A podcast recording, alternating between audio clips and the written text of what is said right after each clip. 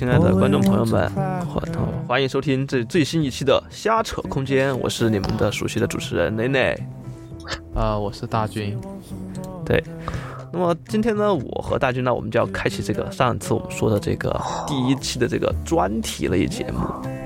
啊，那么今天这个专，对对对对对，今天这个专题呢，我们是要讲什么呢？是我之前在说，我们就我就想做，就是关于这样的一个呃城市意象的一个相关理论的一个研究。就为什么要做这样的一个事情？就是说城市意象这个理论本身是由啊凯文林奇老先生提出来的。他其实关注关注的是一个呃人是怎么感知这个城市，同时在自己脑海当中形成一种一种类似于印象一样的一种一种一种过程。那么去挖掘这样的一个过程，我是觉得比较有有比较有意思的。就是大家就在城市规划或者是城市设计这样的一个领域，也通常就会关注人是怎么感知城市的。我觉得建筑学肯定也会关注，就是说人是怎么感觉到这样的，就感知这个建筑去使用这个空间。其实我觉得这个呃这个理论其实是在各个就是说建筑行业或者说跟空间有关系的这样的一些设计当中，其实是呃一定程度上是互通的。大家你怎么看？但是我，但我觉得好像建筑学好像，嗯，并不是很想到了，因为凯文林奇的城市意象的很多，呃，就是它毕竟是一个大大尺度上面的嘛，可能建筑学上对它的应用可能会少很多，因为比如它啊，对大家都不理，都还不是很了解这个理论，它大概说了什么，就就那你先给大家讲一讲，就是这个理论它大概的是一个怎么个说法，好吧？啊，就是说，呃，凯文林奇在自己的，就是他，呃，四十多岁的时候，就是在 MIT 任职，在那任职那段时间呢，他就，对对对，所以说，所以说，所以容我又打断一下啊，就是，就就你刚才一直说凯文林奇，但但 但是凯文林奇他他到底是个这个什么出身？呃，你可不可以简单介绍一下他这个？呃，生平以及他的这个杰出能力奖项，还有没有什么什么什么风花雪月的故事啊？讲一讲，是在小学获得过三好学生行不行？呃，不不不不，应该美国还没有三好学生。优优秀什么？优秀童子军什么之类的，是有可能。哦，对对对。那先简单简介一下，之后我们再呃详细的去讲凯文林奇他的这样的一个生命故事，详细的聊一聊。对，那么先简介的话，就是说，呃，凯文林奇他是他他所处的时代比较比较是一个比较动荡的时期，他出他经过了二战时期，对，而且二战时期正好是他正值青壮年的时候，所以这种战争对他其实对他是有一个非常强烈的影响的。那么在他呃去服役回来之后，才才才逐步参与参与到规划的一个教学工作当中，在这样的教学工作当中，他才呃去他就比较重视人的这样的一个感知过程，而且他在教学的时候，当时有一个那种像公费出国一样，他就在呃欧洲去旅行了一年，他就非常常喜欢那种欧洲那种中世纪小镇那种城镇的那种感觉，就非常的有亲密感，非常有包包围感。他就开始很好奇，就是说，那人们去觉得这种亲密感或者这种包，他觉得这个地方舒服，他为什么觉得舒服？他就在当时在欧洲的时候，就到处问这些人，他就问你为什么会这样感觉到？你对这个感受的过程是个怎么样的？这一定程度上促使他回到 MIT 之后，呃，去做这样的一个研究。于是他就，呃，对在那个在美国回来之后，对于三个城市，一个波士顿，然后呃，还有一个叫。泽西城，然后还有一个叫洛杉矶。那么对于这三个城市的一个研究呢，去找他们在这个这个这三个城市里面啊，这里的人们是怎么去感受这个城市的？那么把这个感受的过程总结成了一本书，这本书就叫做《城市意象》。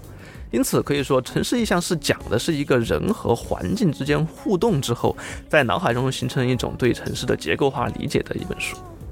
你就这样讲可以吗？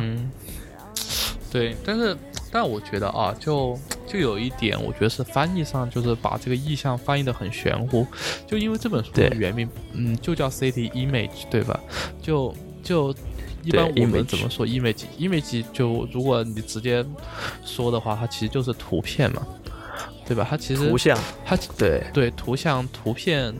就或者就是一呃，而且是一种静态的，就是还因为它不是它不是对对对对它不是 video 一样的东西，对吧？它就是一个 image，就是你拍的照片一样。所以我觉得把它翻译，就是我一直觉得中国翻译那个呃外文书容易走向这种玄学的道路，就是就感觉不把这个标题翻的玄一点。呃，因为因为因为经常你看那个就是就是讲讲呃 programming 的书，然后呃我一般喜欢看英文原版的一点，因为就是它看起来没有那么玄中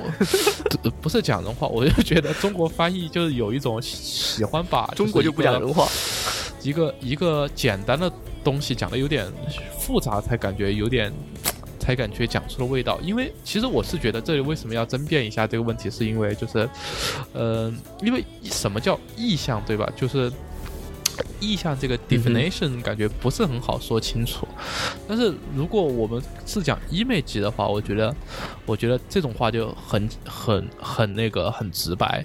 比如说，比如说什么叫 city image，就是我提到这个城市的时候，你脑子里第一个对这个城市的画面，其实就可以叫做 city image，吧？对对对，或者说，或者是你想到了嗯几张画面、几个场景，可能就是这个 city image。比如说，我们一提到重庆，我我们脑子里面一闪过就是那种高低起伏的，比如说看到洪崖洞的那个图片，可能就是一张桥 image。对对，可能可能可能火锅也是一张 image，对吧？还有可能是美女，她也是一个 image。那么这些可能就是一系列的，对吧？那我觉得这个就很通俗。但我们就说，你想到重庆，你的意向是什么？哦意觉得就象是什么？听不懂对我。觉对，我就觉得就有点玄乎。对对对，其实呃，大家说的这个非常好，其实就是说呃，这个翻译当中，就中国翻译追求信达呀。其实呃，这个翻译成意象这个事情呢，一定程度上说不对，一定程度上又说它还挺对。就不对的地方就是说，刚才说说到的这种，就是说，它明明就是在讲一种静态的，像图片一样的这样的一个东西。因为凯文林奇他在研究当过程当中，他其实他专门还邀请了一个画家，就是可以看到那个书，他那个书里面不是有很多呃手绘的这样图嘛。然后他通过这样手，那那个时候的照相技术也很差嘛，还没有还没有相机吧？就相机的这个东西还不是一种很廉价的通通便使用的东西，就是他那么所以说他当时才请来一个画家，这个画家也是他们学校的，就也是 MIT MIT 的一个呃教艺术的和设计的一个老师，他们合作来写的这本书。所以呃，其实他其实他也是想把城市当中那样的一些一些的画面给记录下来，记录这些画面其实也是就是说人在感知的时候，这种视觉的这种要素其实是非常非常重要的。然后您刚才提到就是说它的这种静态的东西的话，呃，它表达出来的东西是个静态的，其实它其实是在不停的呃在这种城市空间中走动的这样的过程中去念出来的它的一个理论。它其实呃它的研究的思路是一个动态的，只是说它难以用一种动态的方式去表达出来。它只能说啊，这是一一一一一张一张的 image，一张一张的图片。只是说我从这张切换到下一张的时候，呃，它这个中中间状态也无法向你表达。嗯，所以我呃，而且他想探讨的问题，其实也是说，这个并不是核心，并不是说这个图片，这个图片的比例是什么，这个图片的呃美学感是什么，而是说人是如何去感知，就是说这个图片在那儿之后，像你去看一幅画，你先看哪个地方，你先感知到哪个地方，那那个地方就相对而其他其他地方来说，它就更为重要。所以他其实想更多强调的是这个地方。所以如果单纯的是把它翻译为城市图像，那反而好像失去到它后面这部分的这样的一个，呃，就是说他强调在他理论上表达的一个含义。嗯嗯，对，所以说呃那城市，那这个理论就他呃，就大概说了一些什么呢？就就也给呃就是我们就是就是嗯非那个专业同呃听众们讲一讲好吗？行，先那这一期先简单的说一下，那么详细的以及就是说这个理论它所相关的一些背景知识，以及后来的人对它的一些呃一些看法，我们在后面的这个几期内再慢慢去讲这个。那么现在先提一下，做一个基础性的一个准备吧，就是说呃。凯文·林奇提出这样的一个理论，核心是在于想要呃用一种比较结构化的方式去把人感知城市的这样一个过程给给做出来，就是说人怎么去感受到这个城市的。比如说我走到一条街上，那么这条街他认为就是一个很重要的一个你感知上的一个要素，但他不是把它他不把它分类为街。他把它分类为叫做路径，就是说所有这种线性的这样的空间，他都认为是一种路径。那么在这种路径上，你看到，比如说前处前面有一个中塔，像那个那个时期前面有个中塔，或者是有有一个呃这种呃塔楼一样的东西，这种高层建筑，那么你的眼睛、你的视线可能下意识会被那个建筑给吸引住。那么他就认为这样的呃一个建筑在空间当中是一个节点式的存在。那么因此他用这样的一种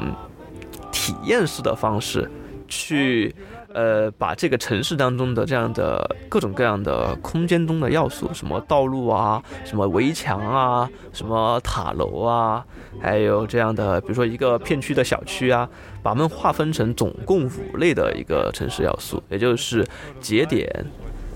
边界、区域、路径和地标。那么这五类要素也一定程度上可以囊括城市空间当中的。绝大部分要素吧，那么，呃，他在通过他在用这种方式，就是说他他最开始脑海中只是有这样的一个模糊的概念，那么他通过问卷调查的方式，他就去街上去波士顿街上去洛杉矶上去问，哎，你觉得这个地方，哎，哪个地方重要？你觉得哪个地方是个在你心中是个很重要的地方？你把它画下来，他就用那种类似于叫心智地图的这样的一个方法，就是让这些在城市当中生活的人自己去画。比如说，嗯，我们以前住在重庆，那么让我们自己画。那么我们这些在沙坪坝啊学习的人，那么对我们来说，沙坪坝的这样的一个空间的节点，就最重要的就是我们学校以及呃主要的商业活动的那个三亚广场。那么我们在我们的心智地图当中，我们就会有两个很重要的点会出现。那么这两个点和它的空间位置其实并相关性并不，比如说不并不一定和空间位置有关系，就是我不太不太 care 这个我这个这两个节点之中具体的这个位置是在哪，而是在我心中他们俩都很重要，这个重要程度是凯伦七在调研当中所获得的比较比较重要的一个一个概念。那么随后呢，他也是认为就是说，呃，人们在认知这个城市就是这种识别一个城市，这个城市就是说。我到刚到一个新的地方，我怎么去，呃，找到这个路？就认路嘛。大家又到新的地方，又要先认路。那么先认路的话，其实这个认路的过程，也就是逐步在你心里面建立一个对城市认知的这样的一个过程。那么凯尔林奇通过调研，就是说人们对于自己已经生活地区的，呃，这样的重要性的一些地方，就是他认为哪些是节点。那么呃，第二个就是说，让新来的人，就是说到一个新的地方去感调研这些人到一个新地方，他们怎么样去认知这个城市？调研它的识别性是怎么样的？调研它的这个找路的过程是怎么样的？这样的一个方法去找到其他的一些呃城市要素，比如说路径什么样之类的。那整样整个的这样的一个过程，也就是海洋人气后来把它凝练成了刚才所提到的呃路径、节点、边界。区域、地地标这样五个要素，那么通过这样五个要素来找到人们对于一个城市的认知，嗯，这是他的一个研究。对我个人其实觉得，就是他这种说法，我觉得是，嗯，很符合现在是现在的当前的一个环境的，尤其是对于那种就是呃陌生城市的认知，我觉得是非常符合的。就因为呃。就个人观点啊，就是现在的那个，就是对于城市的。认知其实是片段化的，就除非就哪怕其实呃呃，比如说你去旅游，对吧？呃，你哪怕你是自驾游啊，其实更多的是跟团游吧，对吧？你跟着团，你是坐在那个大巴车上，其实你对这个城市的，你对它的小巷那些没有几乎没有认识，你的整个认识就是就是它的几个主要景点，大巴车在这一停一下。其实其实这个是蛮有蛮有蛮有一个先见性的一个观点，而。且，就哪怕我们是那个城市里面的常住居民，其实你看现在的大型的那种公共交通，比如说地铁的出现，我觉得其实就是一定程度上也也是也是构造了这个理论，因为，嗯，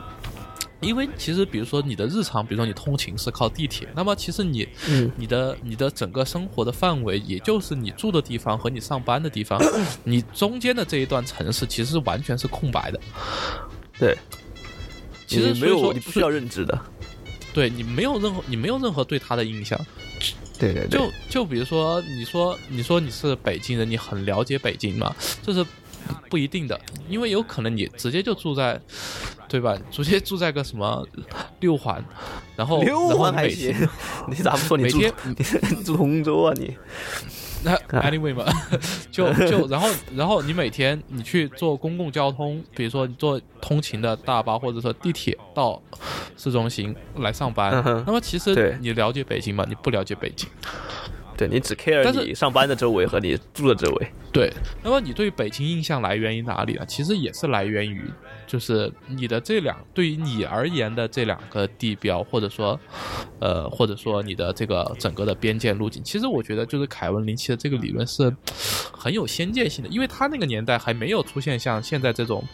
呃，这种比如说这种嗯大规模的旅游团呐、或者是这种大大型的城市公共交通。对对对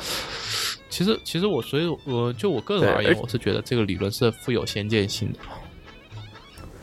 是的，是的这个我们后面也会进一步谈到，就是说凯文奇当时他想出这个东西，其实呃也是受他的时代背景所所所影响吧，就是就是当时的那种学科还是在现代主义的那种那种教条束缚下面的。所以更虽然凯文林奇这种更关注人怎么去感受，就是说跟人家更加更加的这种人本主义，其实和当时同时期的类似于像呃那个简雅各布斯这样的从社会学角度这样的一种反思，其实是呃一定上有一定程度上是有呼应的。所以，他就你说的对？对对对，所以大家你说这个他这种比较有先先进性，确实是比较有先进性，特别的人本主义。其实它对于我们现在，就是你刚才说也特别大，就是那种碎片化的这种体验，其实也是当前我国城市当中很多的这样的一个一个一个问题。就是我国现在很多城市就发快速发展嘛，快速快速建设嘛，这很多人都在说什么中国正在一丝不苟践行现代现代主义的城市建设。所以其实现在很大家很多学界，不管是学界、业界，还有很多就包括普通人，都在说现在的城市不太好。就是之前我和一个呃一个博士，另另外一个学院的信息学院的，我们在讨论一些事情，我们走在路上，他突然就告诉他突然给我说，我们正走在一个那种那种老旧小区，就是那种九十年代初修建那种小学，六层的那种，就是破破的，就是就是下面还是就是没有门禁的那种。然后走在那个小区里面，就会小区下面就有菜市场，然后又有各种卖什么烤红薯的，还有卖那种挂的那种那种叫什么盐盐盐焗的那种鸭子，还是什么乱七八糟的。然后他就特给我，他就给我啊，奶奶啊，我跟你说，这个我觉得这个，我觉得这个环境特别好。我说为什么？我说这个为什么？你当然我现在想到哇。没，他说这个没有经过专业训练的人也有这种感受吗？我说为什么？他说我觉得是很有生活的氛围。说哦，那你觉得你住的那个怎么样呢？就是他住在什么地方？他住在那种新城区，然后就是像那种新修的大学城那种地区，就全是那种高层，然后下面是那种封闭式的小区，就全是围墙，然后路也贼宽，然后街区也贼大，你要从这个路口走下那个路口要走五五六分钟。他说那种地方他就觉得没意思，很无聊，很无趣。这种就是典型的现代主义城市这样的修建，就是说要求隔离、要求分区，然后各种各种就有点、有点、有点、有点为了为了那种现代主义的那种审美而做，而无视人的一种对生活的需求和向往。所以其实普通人也这也觉得这种人本感的东西是非常好的。这这个这个，我觉得就让我稍微插一下题啊。我觉得这个主要原因是因为，嗯，因为做那种东西很那可以很快出东西来。嗯，你想你要慢慢的去规划，去规划做一个这种就是富有生活气息的这种功能混合的，然后然后又不分离的，对吧？这种很难做的，你要做很久才做得出一个作品来。不，但但是你你不，你你但但是你不能，你不能。不我你不能因为这个东西比较我麻烦我没有就不做我。我我我没有去说它的正当性，就是我并不是说因为它麻烦，所以说就大家都不应该做。我是反过来，我是说就是开发商不负责任，就是就是他明知那个不是好东西，他为了快速出东西，所以他才那样做。不然那也不能完全赖在开发商头上。其实也是呃，过去这么多年来规划行业的一个呃，怎么说不负责任吧，或者是说呃，在认知和理念上还没有到一个层次。哦，可以这么说吧，就对，所以其实现在很多人都会看到一个千城一面的一个问题嘛。比如说我到呃，哎，我突然心心血来潮，我说我要去哪个城市，我去乌鲁木齐玩一下。然后我本来以为我会看到那种很民族感的东西，啊，一样的中心区 CBD 啊，高楼大厦，那没什么意思。然后你去下一个城市啊，好像也也差不多，就一个城市它本身的一个本土性开始消失。就假如说，如果说如果是让凯文林奇来做一个城市，那他会不会用他的这样的一个？这种城市意象的这样，就是你感知的这样的一个过程。但是，但是我反而觉得啊，就你说现在的这种做法，其实它正在活学活用的用凯文林奇的理论啊。比如说我做地标，对吧？我这 CBD，我城市中心，我先把地标建起来，对吧？这个是肯定要有的嘛。对对对。然后我这个中心区，我整个 CBD，那就是我的一个区域啊。对吧？这个是我的区域啊，然后，然后一般我们不是说啊，顺着这个 CBD 下来，一会儿有什么景观大道，或者是什么，或者什么城南大道，或者是什么大道，对吧？这个大道其实就是一个城市阳轴线，轴线这些，它其实也就是一个很强烈、很强烈的路径嘛。然后随着这些路径，自然而然的，比如说就画出了我的这个。城市的边界，对吧？比如说现在要做冰，要做冰河，要要去要去要去做做这种东西。我觉得其实现代的这些东西，它其实就就很很很很很那个，就凯文林奇的这套理论，很针对于他们的这个，很容易做，也很适用。你想我，对，你想我们我们做方案，我们也经常一来就是啊，这个对吧？三大图先上场。这个功能 三大图还是功能流线功能流线景观？你说你说这三个图里面，其实其实我觉得就是包含了凯文林奇这里面说到的五要素。呃，只是说只是说你只是说你用的好不好的问题，或者说用的这样用这样用用的太机械了啊。嗯，对，大英说的这个其实也非常非常对。就是凯文林奇这个东西提出来之后，其实大家学界就会发现发现特别的好用。因为它很符合规划的那个规划和建筑设计的这样的一个工作流程和思维方式，所以其实建筑还是不吃这一套的。反正呃，我觉得就起码是城市设计吧，就是城市设计，就是说在主要也是在这样的一个我想想啊，就是说街区的这样的一个尺度，就是说一个街道街道到街区这样的一个尺度，其实再大了也其实你也难以把握了。呃那么其实我觉得台湾林气这个东西它好用是好用，但是其实，那如果我国的城市在这么多年以来正儿八经的真的是践行了凯文林奇的这样的一个思想的话，那为什么我们还会有这样多的问题呢？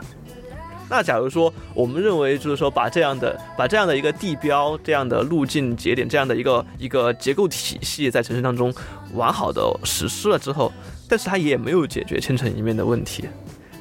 其实这其实引出了，我觉得是是是引出了城市意象的一个一个缺缺陷吧，这个理论当前的一个缺陷。对对对对对对，就我我现在就是我的观点是，就是千城一面正是由于嗯这个城市意象的这个理论所造成的。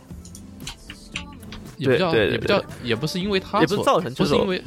就是就是说千层一面是应用这个城市意向理论所导致的必然结果。嗯，就是就是说就是说，如果如果你合理使用了呃这个理论的话，那么你很有可能会造成千层一面这种这种现象。我觉得是这样的。呃，我是觉得是这个理论它。它一定程度上是对的，同时它缺了一些东西，这个后面也会呃详细的讲的。我这儿先稍微提一下，就是说它它主要是因为凯文尼奇把它拆成这样的五个要素之后，它就被结构化了嘛，结构化了就被规划或被我们从业者去利于的去很便捷的去操作。那么这样的操作过程只是说在结构上去完成。就是说，我们比如我们把街给理好，那我们把里面重要的街理出来，我们再把里面重要的街旁边重要的区域给理出来，再把重要区域的节点给理出来，我们都是确定的结构性的东西，而我们没有 care，没有关心这个节点是什么，这个街道要怎么样的样子，我们好像没有去，就是说城市意象它的这个，其实它的感受的那个部分在应用当中往往被忽视了。人们只把它的重要程度，就节点的重要程度这一层给应用的。比如说我新建新建一个新城，像刚才大经理说的，那我修一个那种高高的地标，大家都觉得啊，修个地标肯定就会形成意象，大家走到这儿呀，一眼就看得到。但形成地标之后，我每一个城都这样搞一个，我你这边修个扎哈，那边修个那个。叫谁来着？努维尔，是不是每个人都骚的一匹。然后，呃，这边大秋裤，那边那个开瓶起子。你这个修出来，大家虽然说大家都有意向，都有节点了，但是，然后星辰天成一变就是这样就产生了。其实还是就是说，这个城市意向的这个理论，它是一种结构性的指导，但是结构性的指导被滥用了。我觉得，嗯，我觉得你刚才说的其实是蛮有道理。就是我觉得，就是说，就是说，更多的现在把这个理论当成了是一种，就是一种万金油，对吧？对，其实其实可以。其实，其实这里面有一个非常的呃，就是怎么说，形而上的一个东西，就是说，只要我有地标啊，我就套用了这个理论。但是，其实什么塑造了我这个地标，或者什么塑造了我这区域，其实没有做更多的探讨，就成了一种为了为了地标而地标，为了为了结构而结构的东西了。是的，是的，是的。其实这也。对啊，代表着就是说城市意象这个东西的研究和应用到了一个瓶颈期了。就是说当前时代的这样的一个需求，和它本身所阐述的东西开始有点对应不上，有点脱节。所以其实呃，这也是我为什么想要去研究这样的一个东西的一个原因和初衷吧。你说，你讲啊。就因为其实，比如说刚才我们说到那个，就就为什么那样？其实现在的就是图像处理技术，或者说很多的呃信息，其实已经可以开始解答这个问题了，对吧？就就为什么就是什么样是我们希望的节点？什么样？能够成为一个就是真正的真正的节点，而不是设计师说它是节点，强行把它说成节点的节点。其实现在可以越来越多的通过这种方法来获得了。对对对对对。就比如说我们现在非常热门啊，已经热门的有点让人觉得有点恶心的什么大数据啊、人工智能啊，我是觉得倒是一定程度上有可能是一种新的契机。拉里，你怎么觉得？对，对我是我我也是这么觉得的。就就比如说，比如说，比如说，嗯，比如说大家那个 PO 到网上的你出去旅游的照片，对吧？然后，然后或者说你平时发发了一些照片，其实如果把它们整理起来的话，其实是能够能够能够定量的对进行一个研究。比如说你这个城市哪一块区域，你认为它是怎么样的啊？对吧？就不用设计师来说它，我觉得这里是什么样，我觉得是什么样。但是我但是这里同时又产生了一个新的问题，嗯哼，就怎么说？就是就你知道吗？就就是那个就是嗯，比如说现在网络热播剧嘛，很多都是就是他为什么要写这个题材？他为什么要写题这个题材？它里面要出现哪些元素？应该请谁来演主角？都不是现在导演说了算的，都是这些公司通过什么大数据。对他通过，他就通过大数据来看观观观众观众喜欢什么样，观众喜欢什么样的话题，观众喜欢哪些元素在里面，然后哦，观众观众现在最喜欢的，比如说男明星是谁，女明星是谁，然后他们把他们全部弄在一起啊。然后就这样子想出好片，但是这个最开始很奏效，这个最开始很奏效是哪里呢？就是 Netflix 就是这么干的，对吧？就最开始 Netflix 就是这么干的，然后哦，于是他很成功，对吧？然后，然后，然后，然后受到了现在大家就是追捧，但后来干着干着，哎，大家发现不是这么回事了，就是说，对，就是说，如果你是没有一点点的这个艺术追求，或者说没有没有没有一点点的这种。也不叫没有一点点嘛，就是如果你不好好的拍一个影片，或者说没有没有认真的思考把握好这个影片它的叙事啊，它的这个运镜啊，还有这些什么其他的，那么你哪怕你通过大数据挖掘，你把这些要素全部做齐了，一样的卖不出去。这个呢有一个很好的例子，就是什么？就是很早很早之前在中国上映过一部电影，叫做这个。就是一五年的有一个电影，就是这个的典型例子，就是由赵薇、黄晓明还有佟大为一起主演的一个叫《横冲直撞好莱坞》的电影，就里面几乎无所不用其极的把这个电影公司能够通过这个分析得到的各种元素都运用上了，但是当年在票房上吃了哑巴大亏。就就这个其实就是越来越多的表明，就是就是可能可能电视剧这方面还没有就是完全的凸显出来嘛，因为毕竟电视剧要更快消费品一点，但是像电影这方面已经表现出来，就是大家已经开始不吃这套了。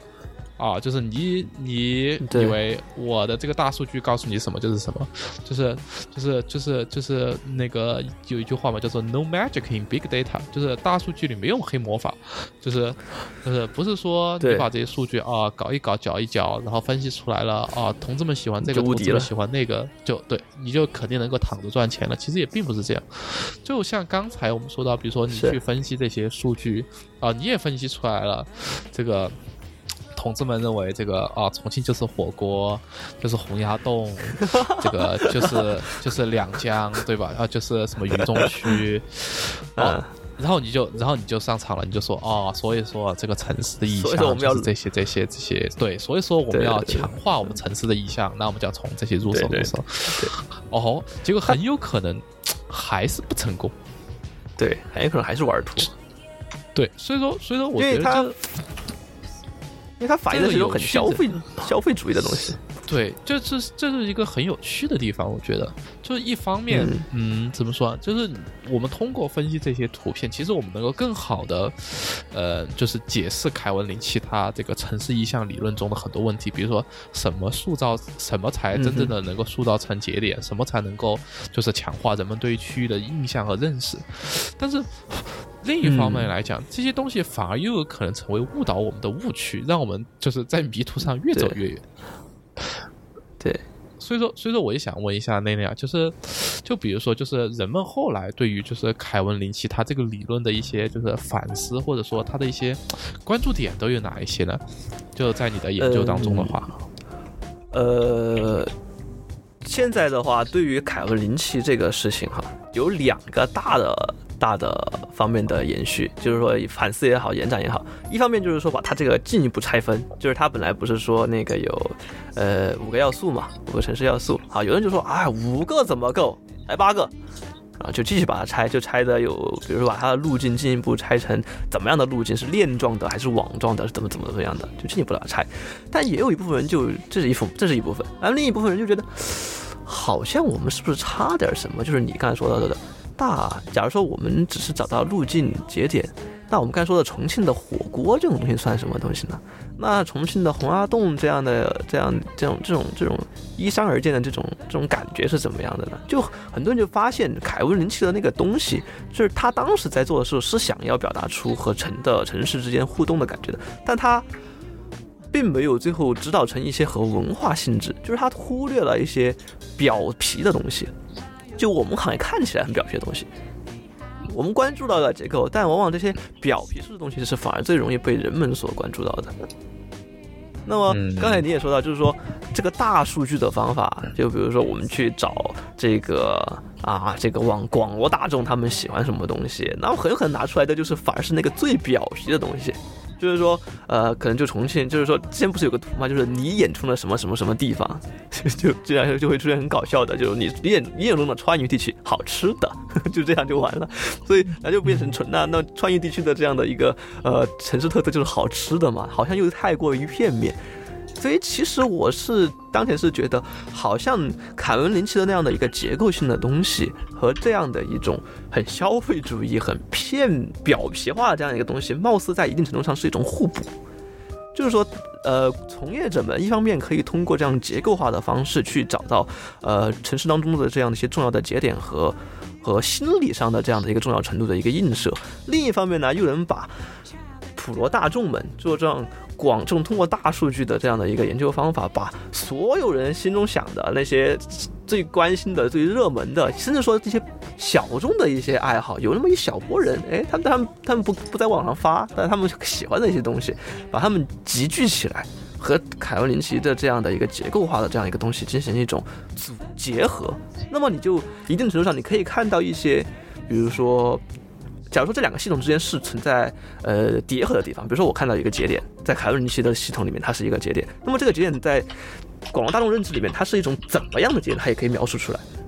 那么同时可以看到这两者之间的差差距点，比如说，在我认为这个地方是个路径，就是我们专业者通过这样的凯尔林奇的这样的理论，我们觉得这是个路径，但是大周围的普通人对这个都没有感觉，那是不是证明它是一种问题？那我们是不是就有可以设计的一个突破点？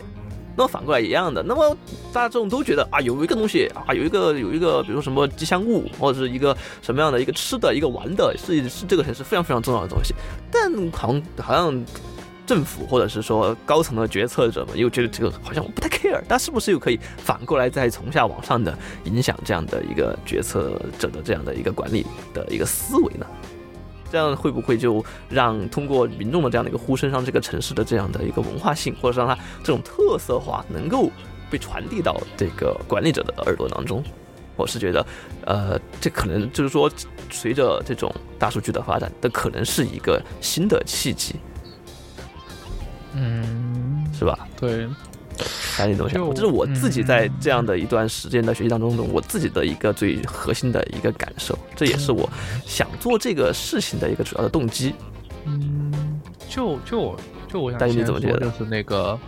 呃，关于那个，就嗯，就是你说他把一个拆分成更更细的东西这种做法嘛？嗯，我觉得这种做法是没有太多怎么说呢？不是一种，对，我觉得其实，我觉得这种做法其实本质上来讲，就是为了发 paper 发 paper 的做法，对 对对，就还是把那个方法继续在做，因为因为因为因为因为因为任何方法它都是就是有缺陷的嘛，这个肯定是。大家都会承认，就你不管用什么方法，肯定是有缺陷的。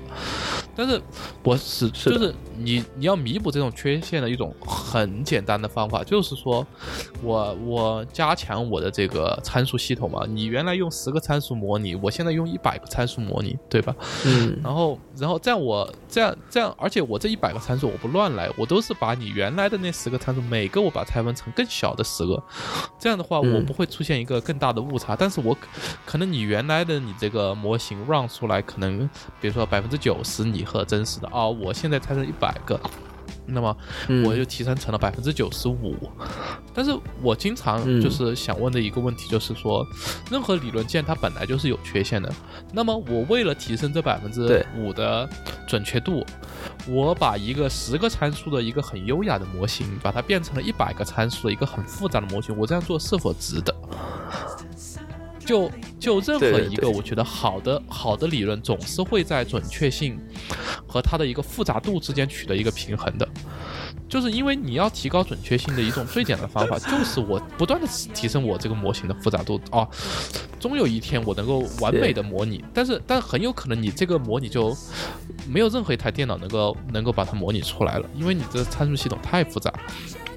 所以说，我就觉得，就是对于把一个参数给拆分这件事情，我是向来就是觉得这是一种就是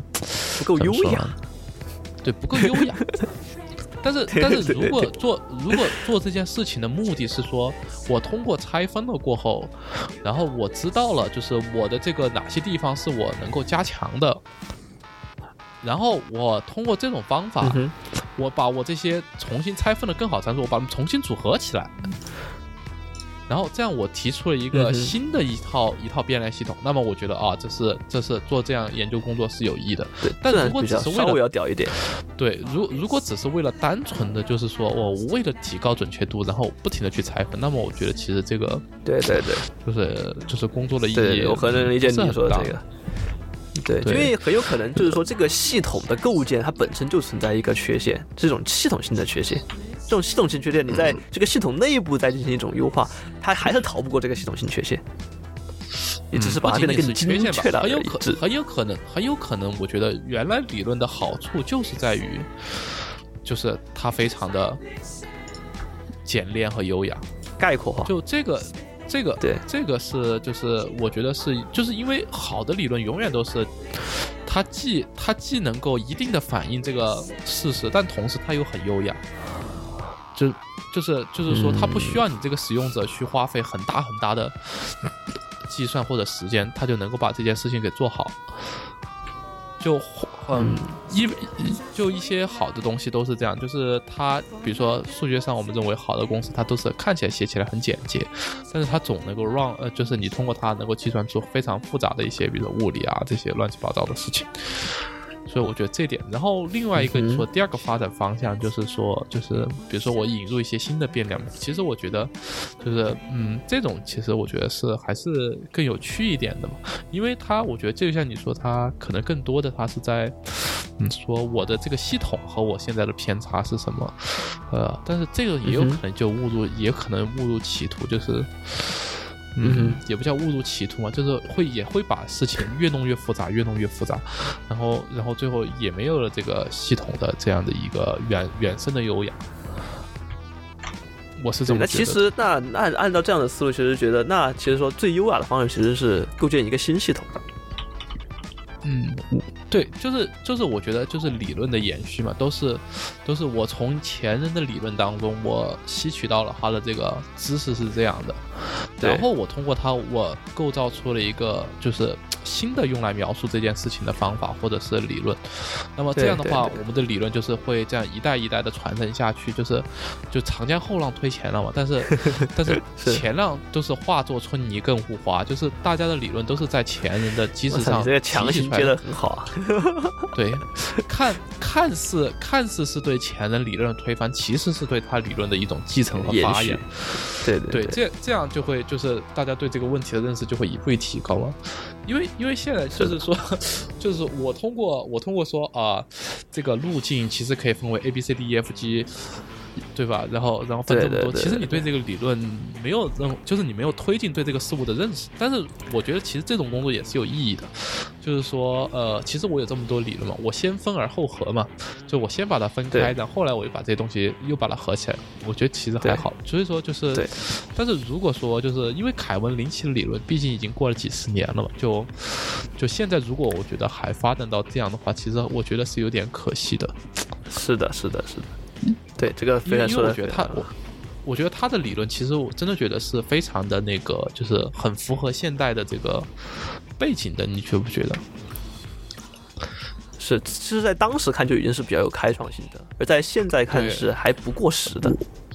对，而且我觉得它特别的适合，就是现在的这种就是快速发展的一种城市，以及在这种互联网时代下的就是人的一种对城市的一种认知方法。就就像我们刚才提到的那样的，因为大家都是一种片段式的快节奏的，其实反而我觉得就和城市意象中所说的很多的那种，啊，只是通过节点、通过区域来来感受这种。但是我觉得你刚才说的，我也很赞同，就是一方面是结构性的，另外一方面也是那种就是 反映民众的一些想法的那些，对吧？对，对，我们有时候你看起来觉得很表层、很肤浅的东西，往往是很重要的东西。嗯。但这个我觉得最后最后这个话题就会落到落到一件事情上来讲，就是比如说我大数据提取出来的这些是市民的印象嘛？但其实你能说它代表市民的印象也也不一定，因为因为因为很多可能你看的都是年轻人，就是肯定年轻人发的照片会比老年人更多，对吧？对，有可能，或者说或者说你更有钱的更有钱的人发的比那些相对没钱的人发的这些。东西更多，以及受到受到宣传的比没有受到宣传的发的更多。对，那么那么那么你这种代表的民意其实是有偏差的民意，对吧？是。然后我被选择的我用我用我这个民意就来代表全人类的呃全全市民的民意，我觉得是第一是不恰当。第二个问题还有一个问题就是说。就是这些民的人，呃，这些民意是不是就能够，就是说啊，因为人民想这样，所以我们就这样做呢？我觉得也不是一样，因为这么一个就是专业人士，我觉得啊，就是任何专业人士的眼光都是必须要，就是未来高于对放眼未来，关注长久利益，而且是有一定追求的。这并我这个意思并不是说一般市民没有追求或者不放眼未来，而是说，毕竟他们缺乏专业知识，对吧？这我觉得这是肯定的，就是毕竟他们缺乏专业知识。我们我们花了这么长的时间培养出来的专业素养，并不是靠键盘侠就能把我们打败的。对吧，并不是哦，前面想发几条微博就就把我们击败了。所以说，我觉得就是嗯，这种通过数据提取出来的民意，其实我觉得更多的对于嗯规划师也好，对于建筑师也好啊，我觉得更多是对于规划师、建筑师，我相信是不会理这些的。然后，对对，然后更多的是一种就是说一种参考价值。嗯，对对对，但是你说的还真的很好，就是或或者数据这个东西，其实其实它背后是其实有一个有一个驱动，或者说怎么，就是它其实象征或者说它代表的其实是一种资本的力量吧，我是这样感觉的。就是说，因为就往往是被人们消费和宣传，就是被被商家所宣传的那种东西，才最容易被人们就呃感受到，或者说呃，比如说呃。人们对一个城市的一个主体的消费的一些东西，往往是这个城市主要宣传的一些东西。而这样主要宣传，虽然一方面一方面是这个城市确确实实是这个城市它的一个特色所在，那另一方面也有这个城市的，比如说管理者们想要宣传的，一方面是背后的利益团体想要宣传的，它其实背后有隐含了一些这样的一种一种力量的表达。其实说，那如果我们把这个大数据拿出来的东西作为一种标杆，那确实就会导致你刚才所说的这种东西，其实有可能它不对，它只是说现象是它很热闹，但是它不是我们应该去追求的这样的一个状态。嗯，对，我是我觉得是有这样的一个深层感受在里面。对于。嗯，对，但是我是觉得当前我反正是对大数据一直都是谨慎的态度，是吧，太君？一直都是持一种怀疑的态度，对，一直都是持怀疑的态度。但我是觉得这个，嗯，不管他怎么样说吧，也是我你刚才在前面一点说到的，就是说关于这个学科的这个这个理论的这样一个发展，呃，不管怎么样，至少我觉得这是这样的一个突破点，是在一定程度上对他有。一丢的创新，我觉得也就就很够了。呃，对这个，嗯，还是挺同意的。嗯，对。那么，其实这一期的时间其实也差不多。那我今天也是真的是啊，胡逼了很多，也思辨了很多，其实信息量也是蛮大的。那么下一期呢，我们也就会进一步的针对啊凯文林奇，他是在怎样的一个时代背景当中来提出他的这样一套想法。我我们会简单也不会也不是简单，我们会详细的就是讲一下凯文林奇的这样一个人的这样一个生平，了解一下这位啊。这个 学术大师的这样的一个啊成长的一个心路历程，像一个野史一样吧。然而，然然后给人感给人的感觉好像并不是很出名。对，给咱虽然是只是说给大家做一个呃一个人物的一个介绍吧，让大家能够更深入的了解一下他。这样也知道他提出这样的一个呃理论的一个环境是怎么样的，也便于我们更好的去思考他思他的这个理论背后的一些深层的含义。那么今天这一期的这个我们的专题下车空间专题类节目啊，城市意象专题节目也就到这里结束。欢迎大家收继续收听，我们下期再见，拜拜。嗯嗯，拜拜。Promise you I've been true. Let me take a ride, hurt yourself. Want some help, help myself.